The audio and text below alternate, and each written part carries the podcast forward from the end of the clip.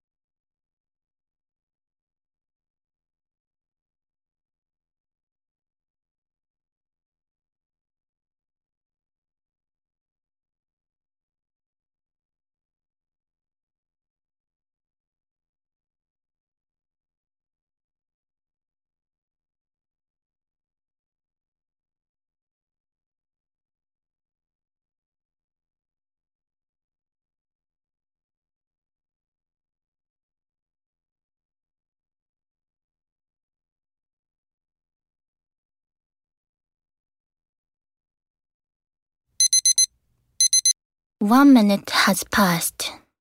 Okay, please tell us which topic you chose. I chose the first topic agree or disagree. Companies over relying on part time workers is harmful to society. Okay, you have two minutes to give your speech. Please begin.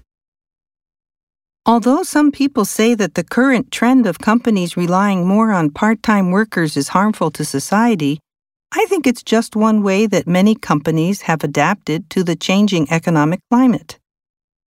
The trend of many companies around the world hiring more and more of their employees on a part time basis has given rise to a new, more flexible economy. Many part time workers feel liberated because they no longer have to commit to working at the same potentially unrewarding job for an entire lifetime. And know there will always be other employment opportunities if they want to take time off to travel or study. The new economy also benefits homemakers and the elderly. People who took time off for child raising used to find there were huge barriers to rejoining the workforce. But the new economy has made it easier for families with children to enjoy a second income.